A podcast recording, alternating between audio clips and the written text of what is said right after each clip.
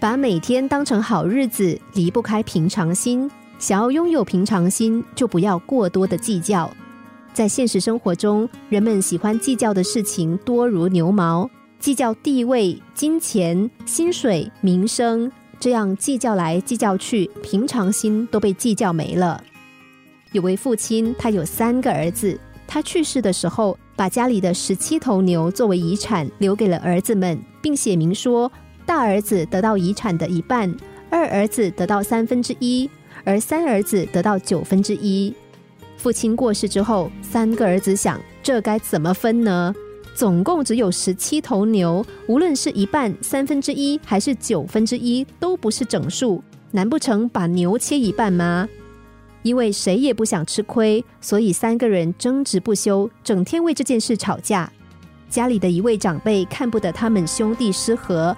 于是大方的把自己的唯一一头牛送给了他们，并说：“现在有了十八头牛，你们就可以按照遗嘱分配了。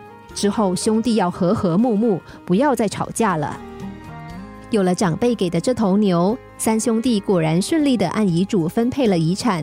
老大得到九头，老二六头，老三两头，一共是十七头，还多出了一头牛。于是。三兄弟又把多余的牛送还给了长辈，大家皆大欢喜。表面上看来这是一个数学题，但是如果能够深一步的思考，就会发现这其实是一个哲学题，考验的是我们怎么样应对人生的不公平。得与失从来都不是绝对的，得到和失去也不局限于物质和金钱。他们往往跟心灵有关。如果你心胸开阔，懂得关爱和帮助，懂得感谢和珍惜，这个时候失去也会转变成一种获得。如果心胸狭窄，整天计较来计较去，获得也会转变成失去。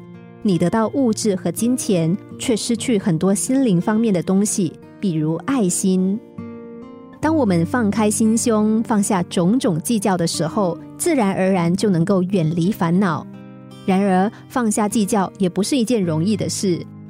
如果你想不计较的生活，那么一定要牢记这两个字，那就是体谅。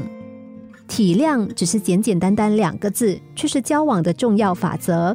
人与人之间种种关系都是要靠它来维系的。如果抛弃这个法则，人心就会生出计较。你计较来，他计较去，久而久之，原本的关系就会破裂。放下争执和计较，拥有一颗平常心，那么每天都会是好日子。